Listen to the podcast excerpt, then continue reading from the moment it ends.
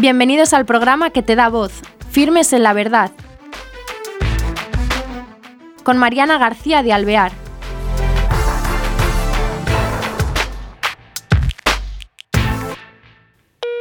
Hola queridos oyentes, bienvenidos a otro nuevo programa de Firmes en la Verdad. Tenemos hoy con nosotros, por Hangout, en Toledo, a una persona que se llama Teresa García de la Noceda. Ella es óptico geometrista, tiene su óptica en Toledo, pero lo que la hemos citado hoy para que nos hable sobre su experiencia en un sitio de Perú que se llama Lurín. ¿Qué tal? ¿Cómo estás? Teresa. Pues la verdad es que muy bien. Oye, eh, queríamos eso, eh, que nos contaras sobre tu experiencia en Lurín, qué es Lurín y cómo eh, llegas tú a, tener contacto con este, este modo de actuar o esta misión o esta... ¿Cómo tú contactas con eso y te vas a hacer algo allí? ¿En qué consiste? Bueno, pues os cuento. Eh, hace como unos 13 años aproximadamente estaba fuera de la iglesia, eh, pues como tanta gente, no porque tengas ningún problema ni nada, sino simplemente porque pensaba que no necesitaba Dios. Y invitaron o pusieron de párroco en mi pueblo, yo vivo en un pueblo al lado de Toledo que se llama Argés, al delegado de misiones de Toledo. Entonces alguien le debió de hablar de mí y tal y me invitó a ir a Perú a echar una mano a unos niños que estaban pasándolo muy mal en, en Lurín. Lurín es como Getafe a Madrid, en la zona sur, en una zona muy pobre, y reconozco que por justicia social fui, o sea, no fui ni por Dios ni, ni por nada, fui a hacer unas fotos simplemente, y ahí es donde eh, mi vida cambia cuando me encuentro con, con, los pobres, con la fe que tienen los pobres, con Dios a través de los pobres, con la iglesia, con todo. O sea, ese fue mi primer contacto con las misiones y lo que iba eran pues eh, una vez al año. Perdona un momento, ¿tú te ibas a hacer las fotos al Perú, fuiste? Sí, yo me fui a hacer unas fotos al Perú como me podía haber ido a Groenlandia. Sí, sí, yo siempre he dicho ¿Te pareció bien? Era un viaje, pues mira, conozco una parte del mundo que a lo mejor no he conocido, interesante, ¿no? fíjate, sí que conocí a Perú porque había hecho ese viaje ya de turismo. Cuando no tienes nada que hacer de obligaciones, yo estoy soltera, no tengo hijos, no tenía hijos tampoco en ese momento, claro, tampoco los tengo ahora. Eh, lo que es que. Lo que sí que es cierto es que cuando me fui a Perú de turismo, jamás hubiera pasado por una zona como la zona de misión, porque no te llama nada la atención por ahí. Pero en este segundo viaje yo fui simplemente a hacer unas fotos, unas fotos a unos niños para buscar eh, la manera de poder apadrinarlos y buscar economía o ayuda económica para ellos. Ese era mi único fin.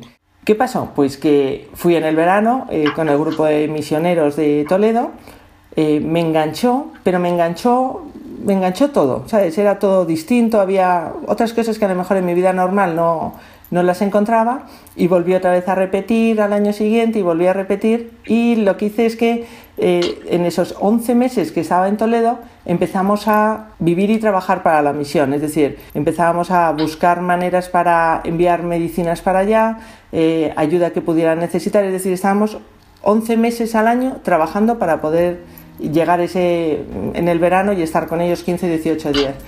Y luego decidí que aquello era muy poco para mí y decidí empezar a ir dos veces al año. Voy en Semana Santa y voy en octubre, con lo cual, claro, ahora estoy en Toledo trabajando para ellos, viviendo, yo creo que respiro como en dos pulmones, uno en Toledo y el otro en Perú. Y, ¿sabes? Coordino perfectamente la, la vida mía misionera con la vida mía empresaria de, de Toledo. O sea que por ahí voy andando. Oye, y entonces cuéntanos más de Lurín. Eh, ¿Qué es lo que primero... Eh, ¿Qué te impactan los pobres? No con la gente que vas, no el testimonio, lo, el testimonio, lo que te impacta es o la realidad de la pobreza cruda y dura que te encuentras allí, ¿eso es lo que te mueve? No, yo creo que lo que me encanta es, eh, o sea, lo que yo no encontré respuesta es, viviendo en un sitio como Toledo y teniendo una empresa, llegas un momento que piensas que la gente vale según tenga. Es decir, si tú tienes dinero, vales, y si no tienes dinero, no vales. Una dureza así como otra cualquiera, pero así era mi corazón, un poco egoísta, la verdad, visto ahora. Pero bueno, era, me consideraba siempre buena gente y tal, pero bueno, era el, el ranking era pues conseguir dinero, para que nos entendamos, o tener dinero. Tanto tienes, tanto vales. Y cuando llego a Perú, lo que veo es que hay gente que no tiene nada y que es feliz. Y a mí eso me sorprende. ¿Por qué sonríes si no tienes nada. Me llama mucho la atención. Y me llama mucho la atención porque gente a mi alrededor, teniendo de todo, no sonríe. Entonces, eh, esa, esa primera pregunta que te haces de cómo puedes ser feliz sin tener nada, a mí me dejó tocada. Y cuando la gente, cuando me iba contando sus, sus penurias y tal, y yo debía poner una cara de susto tremenda y terminaban diciendo, pero no te preocupes, Teresita, eh, Dios proveerá. Y yo decía, pues, pues, pues ya puede proveer Dios, porque ya me contarás cómo vamos a salir de este tema. Y oye, resulta que se arreglaba el problema y claro, yo no tenía respuestas, llegó un momento en que yo no tenía respuestas para, para poder explicar cómo se habían resuelto tantísimos casos sin eh, ayuda económica mía, española, ¿sabes? Sino que siempre había algo por detrás y así fue como me empecé a encontrar con Dios a través de los problemas de la gente. O sea que cuando ellos decían Dios proveerá, no sabes cómo se les iba resolviendo el problema que fuere, ¿no? Sí, sí. Y Pero en todos los... Dime. Que tú no, no, no, tú perpleja, ¿no? Me imagino, ¿no? Diciendo, bueno... nosotros hemos visto, por ejemplo, milagros, milagros de fe, eh, milagros de esperanza, milagros de caridad, cosas que de repente han aparecido sin haberlas pedido, gente que se ha sanado por, simplemente por la oración, todo eso lo hemos encontrado o yo lo he vivido en Perú.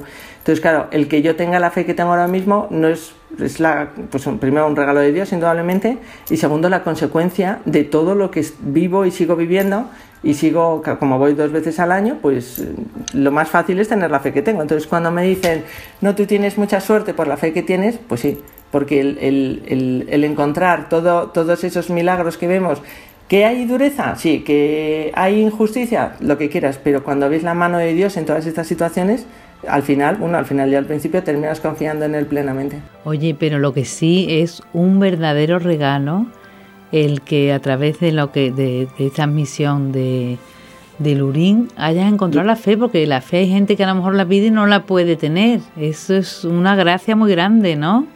Por supuesto, pero primero lo de encontrarte con la fe y segundo porque como ya, como te digo, vamos, no sé cuántos años llevo oyendo, eh, lo que me he ido junto con los sacerdotes toledanos que están allí, el padre Julio y José Manuel Ampuero, que son de aquí de Toledo, eh, nos vamos metiendo cada vez en zonas más pobres, eh, llevando a Jesús y llevando todas las soluciones económicas que podemos, en, porque claro, son situaciones tan dramáticas que hay veces que no, no económicamente no podemos llegar.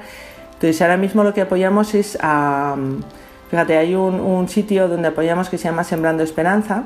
Eh, hay una chica que se llama Jenny, que es un poco como la Madre Teresa de Calcuta, es decir, desde los 17 años le ha llamado siempre la atención la gente que está en la calle eh, enferma, con tuberculosis, eh, dejada en la mano de Dios, y ella lo que ha hecho ha sido ir a acompañarles, hablarles de Dios, para que tengan esperanza. Bueno, pues esa casa que empezaron siendo cinco personas y cuando yo llegué ya eran 20, 25, ahora mismo son como 90, 90 o 90 y tantos. Entonces son 90 y tantas personas eh, de la calle que entran por el testimonio de ese amor que le pone esta chica, cambian radicalmente su vida. Hay mucha gente que se ha sanado, mucha gente que ha dejado la droga, mucha gente que ha dejado el alcohol. Entonces, es como, mm, ves, como te digo, la mano de Dios en tantísimos casos que dices, madre mía, yo pues mm, me quedo absolutamente asombrada y anodada, anodada, claro. Oye, y Jenny, esta chica que está sola allí, ¿ha empezado esto porque por generosidad?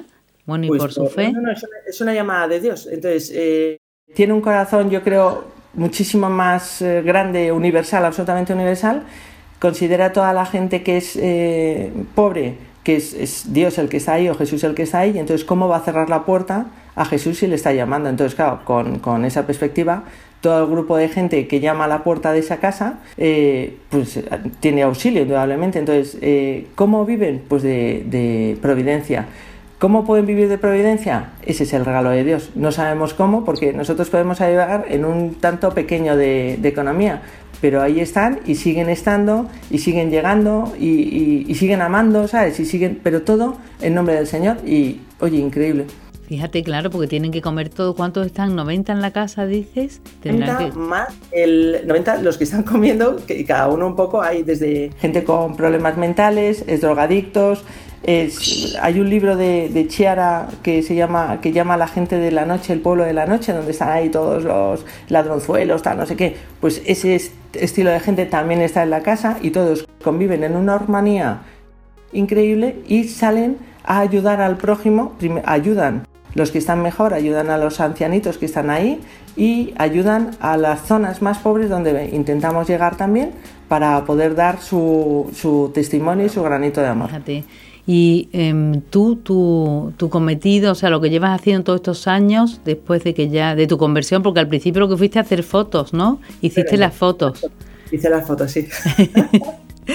y de repente ya te convierte y decides, no, no, esto me lo tomo yo en serio, voy todos los años para allá, ¿no? Entonces ya, claro, estás más en contacto con los sacerdotes de, tu diócesis, ¿no? Los que dan, los misioneros.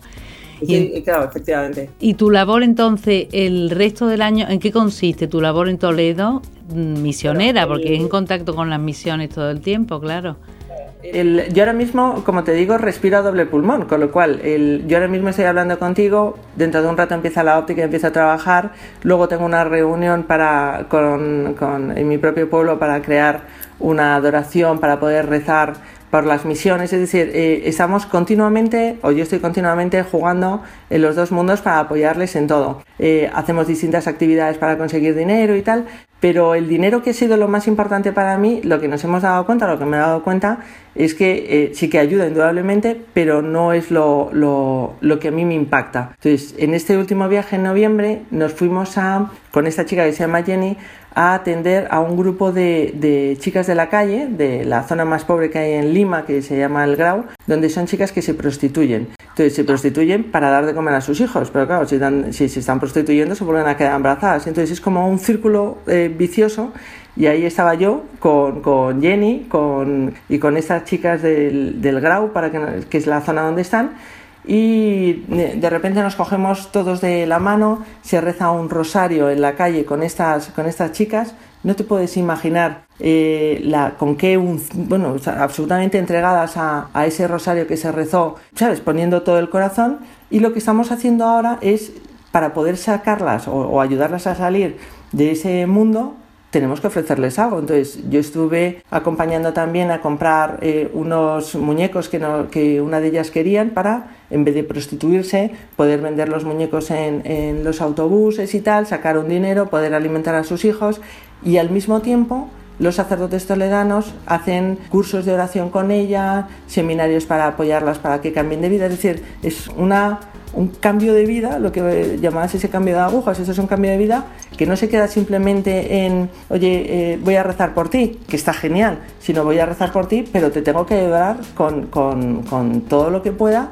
para que tú tengas fortaleza espiritual y, y, económica en este caso para poder cambiar de vida. Entonces, en esa es donde lo último que, que, estamos ahí haciendo. Lo que me impacta ahora mismo es que estás diciendo que rezáis en Toledo, que hacéis en Toledo, que, que allí empezáis con la oración pero y que ellas em, eh, accedan a, iniciar con la oración sin saber que le vais a proporcionar después ayuda, porque claro, no las podéis dejar, ¿no? Entonces me, impresiona eso, quizás porque es Sudamérica, porque aquí en España a lo mejor le dices tú a alguien así que se ponga a rezar y te mandan a paseo, ¿no? Completamente de acuerdo, pero yo una de las cosas que he aprendido en todo este proceso de conversión es el poder de la oración. Entonces, cuando tú ves a la gente, uno de los casos que vimos que más me impresionó de un niño que se llama Joel, que no sanaba y no sanaba porque no tenía un diagnóstico y la diferencia entre tener el diagnóstico y no fue que llegaron las reliquias de Santa Teresita de Lisieux, el niño puso las manos ante el, plástico que, que lo cubría y al día siguiente yo estaba con él y al día siguiente el médico, después de ocho meses haciéndole pruebas, le dio el diagnóstico, le pusieron el tratamiento y el niño está caminando. Entonces, a mí esas cosas, mi mente estructurada, española, empresaria, ¿sabes? Te quiero decir, de ciencias, genial. Y cuando ves estas cosas que no tienes explicación, dices, si eso no es natural, eso tiene que haber una parte sobrenatural que, claro, ahí ya me deja sin palabras y sin respuestas. Y todo eso ha sido lo que me ha ido ayudando a seguir, bueno, disfrutando, porque disfruto enormemente eh, dejándome sorprender por Dios cada viaje que voy, claro. Y, claro, que tenéis que organizar, vais muchos. Eh... Es una pena también en España porque misioneros eh, laicos como yo voy, el, normalmente suelo ir sola porque es muy difícil que alguien coincida en, en, mis fechas, entre comillas, ¿sabes? Porque hay mucho profesor y funcionario que solo tiene vacaciones en, en el verano. Pero este verano me han pedido que adelante eh, mis vacaciones, vamos, mi segunda visita en octubre-noviembre para ir en julio, porque hay un grupo de cuatro o cinco chicas entre Caritas y tal que quieren vivir un poco lo mismo que vivo yo, es decir, esa, esa, esa, empatía con los pobres y a partir de los pobres encontrarte a, a Dios. Al final son sus, sus, preferidos, con lo cual a partir de ahí subir. Claro.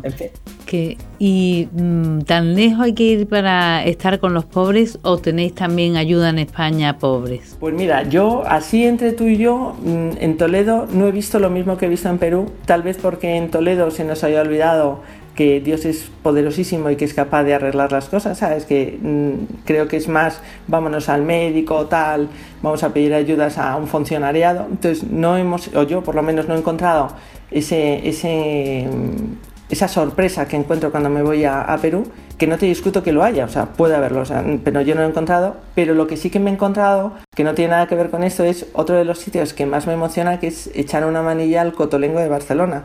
Entonces, en el Cotolengo es ese amor a los pobres por encima de ti, ¿sabes? El, dejar que, que, pues eso, que te sorprendan los enfermos, los pobres y tal, y a mí me emociona también. Entonces sí que hay de otra manera, pero reconozco que a mí eh, la zona del Urín creo que es una zona que está absolutamente bendecida por Dios y que es un regalazo el, el poder conectar con los pobres como, como con esa empatía que tengo. Cierto es que ellos no tienen ni idea de la diferencia eh, ni social, ni económica, ni nada que pueda haber entre ellos y yo, sino que yo cuando estoy ahí mm, somos exactamente iguales y eso me permite el poder, ¿sabes?, dialogar y poder estar con ellos sin que sean de otra manera, ¿sabes?, sino que directamente me aceptan como una persona más y no les hago sentir ni, ni que son ni, ni, unos mejores ni otros peores. Somos todos hijos de Dios, pertenecemos a la misma familia y hemos acabado. Oye, ¿y la misión cuando vas a Lurín en qué consiste un día normal? Pues esas otras de las cosas que hemos aprendido es que no tenemos, ya no vamos ni con planes ni con nada, porque siempre que hemos llevado algún plan se ha destrozado. Entonces, nada. Entonces, eh, uno llega y a partir de ahí, como hay mucha gente que sabe que vas a llegar o necesitan algo, entonces empiezan las, las llamadas, oye Teresa, tengo que hablar contigo, tal, pim, pam, pim, pam, y cuando me vuelvo... Ya te conocen y están esperándote para, para contactar contigo y empezar la lista, ¿no? De, de peticiones o qué. Visitar, claro, desde visitar gente, hay un enfermo que se llama George, que es un chico tetrapléjico. Fijaos, tetrapléjico aquí en España es un horror. Pues imagínate en Lurín cuando, cuando las condiciones son muy malas. Bueno, pues este chico, lo que hablábamos de sobrenatural, cuando le conocí la primera vez, este chico tiene el derecho, imagínate, de estar enfadado, cabreado, ¿sabes? Por lo que le ha pasado. Entonces, cuando llegué y me encontré un chico tendido en la cama, pero con una sonrisa y, feliz y tal, ¿sabes? Ahí yo lo sentí, dije, aquí está Dios. Es imposible que este chico esté contento con la que tiene encima. Entonces, una de las visitas que hago siempre es a George. Entonces, yo de las primeras cosas que hago, nada más llegar y soltar la maleta, es ir a verle. Entonces, ¿Por qué? Porque me emociona el verle emocionado, ¿sabes? Y entonces dices, fíjate cómo está este chaval, pero fíjate cómo Dios también nos ayuda. No es lo mismo a este chico darle una limosna a su madre, por ejemplo, para que le pueda comprar pañales o lo que necesita, porque al final la, la limosna es un poco doloroso, ¿sabes? Entonces lo que hemos conseguido con él, con los padres hicieron un esfuerzo de comprar un ordenador y tal. Entonces este chico lo que hace es que nos graba las charlas de los sacerdotes toledanos yo le pago un dinero por esas charlas, él está encantado porque es su trabajo, encantado porque su hermano le ayuda a poner y quitar la, los CDs y yo encantada porque al final me, es, es, lo mismo, pero al final me traigo los CDs, se los reparto entre mis amigos que conocen a los misioneros toledanos y, ¿sabes? Es, esos pequeños detalles que vas aprendiendo para que la gente no, no piense que somos Papá Noel, ¿sabes? De vamos ahí entregando dinero. No, no. La jugada tiene que ser mucho más suave para que ellos entiendan que, que, que esto es un negocio igual que yo puedo trabajar con las gafas, ellos trabajan de otra manera. Oye, y estas personas, esa fe que, mm, porque tú dices que, que lo notas, que está Dios, y ese, mm, esa presencia de Dios eh, la tienen porque ellos son, ha habido misioneros antes y esto se lo pasan de padres a hijos, me imagino, ¿no? Porque de formación tampoco tendrán, será vivencia de la fe. Tienen una espiritualidad muy alta, yo creo que todos los países sudamericanos eh, que son como mucho más sensibles que nosotros a, los temas espirituales. El problema es que hay muy pocos eh, sacerdotes católicos, poquísimos por desgracia, y esa espiritualidad si no responde al cuidado de un sacerdote católico, lo que se están proliferando muchísimo son las sectas. Entonces, eh, hay sectas con nombres rarísimos eh, cada día que voy aparece una iglesia nueva, entonces lo que hay es esa esa necesidad de que te hablen de Jesús, de que te hablen del amor de Dios y la respuesta, la poca respuesta, por desgracia, de, la Iglesia Católica en esas zonas. Entonces nos ganan, ahí nos ganan, la verdad es que nos ganan la partida terriblemente, pero bueno. Pero imagino que lo que eh, contactan con vosotros, esa ya continuidad les ayudará a su formación, ¿no? A decir, bueno... Claro, entonces la idea, la idea nuestra o la idea de los sacerdotes toledanos, que donde, donde estoy, eh, no es llegar y, hacer un comedor sin más, ¿sabes lo que te digo? Y resolver un problema económico. La idea es llevarles a Jesús y a partir de Jesús que tu vida tenga un sentido y que tenga pues esa, esa, alegría del Evangelio mucho más fuerte en, tu corazón. Entonces, apoyarles con cursos, con oración, con seminarios, ¿sabes? al nivel que ellos pueden, pueden entender y puedan necesitar y a partir de ahí con yo creo que nos consideran el que, no es que yo vaya, sino que los toledanos vayamos, yo creo que nos consideran como nuestros, que somos como sus hermanos mayores, ¿sabes? Entonces, el, saber que hay alguien que se preocupa por ellos a 14.000 o 10.000 kilómetros de distancia, es, ¿sabes? Hay mucha gente, por ejemplo, que bueno, las familias ahí están muy desestructuradas, entonces saber que hay alguien en Toledo que se preocupa por ellos, ese, ¿sabes? Y que lo hacen por amor a Dios, que no están buscando nada más allá que simplemente llevarles el Evangelio e intentar que sean lo más felices posibles, todo eso les, les ayuda y les emociona, claro. Igual que me emocionaría a mí si estuviéramos al revés. Claro, claro. Oye, nos quedan pocos minutos y quería que te despidas con, tu experiencia, ¿no? Y des eh, eso, lo, lo, que ha sido para ti esto. Mm, ¿Qué les dirías tú si no se han aproximado ninguna experiencia así que a ti te ha dado un cambio tremendo la vida, ¿no? A partir de, de, este, esta conversión? Pues yo, les diría a todo el mundo y les invitaría a que salgan del salón de su casa y que hagan algo. Es imposible estar en el salón de casa y tener una experiencia de Dios tan viva como la que tenemos nosotros, ni tan vivificante, ni tan, tan tremenda, ni tan feliz y el gozo de tenerlo, si uno se queda simplemente en casa haciendo lo mínimo porque no lo va a encontrar. Entonces, lo que decías, ¿qué es misión porque estás fuera? Genial que es eh, misión porque estás dentro, genial, pero yo les invitaría a todo el mundo a que salgan porque se van a encontrar al Señor como me lo he encontrado yo prácticamente sin buscarlo. Pero hay que dar un paso más, hay que salir un poco de, ese punto con todo mi cariño mediocre, cómodo y tal, que al final lo que está haciendo es que caigamos todos en, unos mínimos y luego, claro, nos sorprende un testimonio como el mío que no debería de sorprender porque debería de ser lo habitual. Lo que sí es verdad, em, veo en ti eso, hay muchas ONGs, lo que pasa que este ayudar con la experiencia de Dios es mucho, eh, bueno, es algo muy fuerte y lleno de una, de una mm, dimensión, ¿no? Mucho más, bueno, grandiosa para mi modo de ver Solamente deciros para que lo veas, hay uno de esos chicos que hemos conocido en Sembrando Esperanza, eh, de lo malo lo peor, para que te hagas una idea, que se encontró con Jenny, Jenny le habló de Jesús y decidió cambiar de vida y como eh, las tentaciones para volver a su vida eran muy fuertes, eh, de, esa, de esa evangelización pidió ser bautizado y yo en ese bautismo, que fue en esta, en esta en noviembre, ha sido la primera vez que he visto cómo el poder de Dios en un bautismo es tan potente. Entonces, cuando le preguntaban a este chico, tú reniegas de, rechazas al demonio y todas sus pompas y tal, y tú ves a ese chico que sabes de dónde viene diciendo, sí, renuncio, a mí me quedaba sin palabras. Entonces, quien sale beneficiada soy yo de ver la, la, la fuerza de Dios con un bebé, claro, preguntan esto y no le haces mucho caso, pero cuando este chico se la está jugando para dejar una vida y otra eh, apoyado con, con la gracia que va a recibir de Dios, pues yo me quedo sin palabras, la verdad. Qué bien. Oye, Teresa, muchísimas gracias por este tiempo que nos has dedicado, por acercarnos a Lurín. Y si alguien quiere ayudar o le gusta o quisiera ir, que se pone en contacto con vosotros, ¿con quién? ¿Con la diócesis de Toledo o quién lo lleva? Con contacto con la parroquia de Argés o seguro que seguro que te terminamos localizando sin ningún problema. O a través tuyo. ¡Ole! Queridos oyentes, pues con esta experiencia de vida tan enriquecedora, os dejamos y os animamos a dar ese paso que decía Teresa adelante, no quedarnos tranquilamente en casa, sino que salgamos a ver con nuestra generosidad y a ponernos a disposición de qué y buscando qué es lo que podemos hacer. Hasta el próximo programa.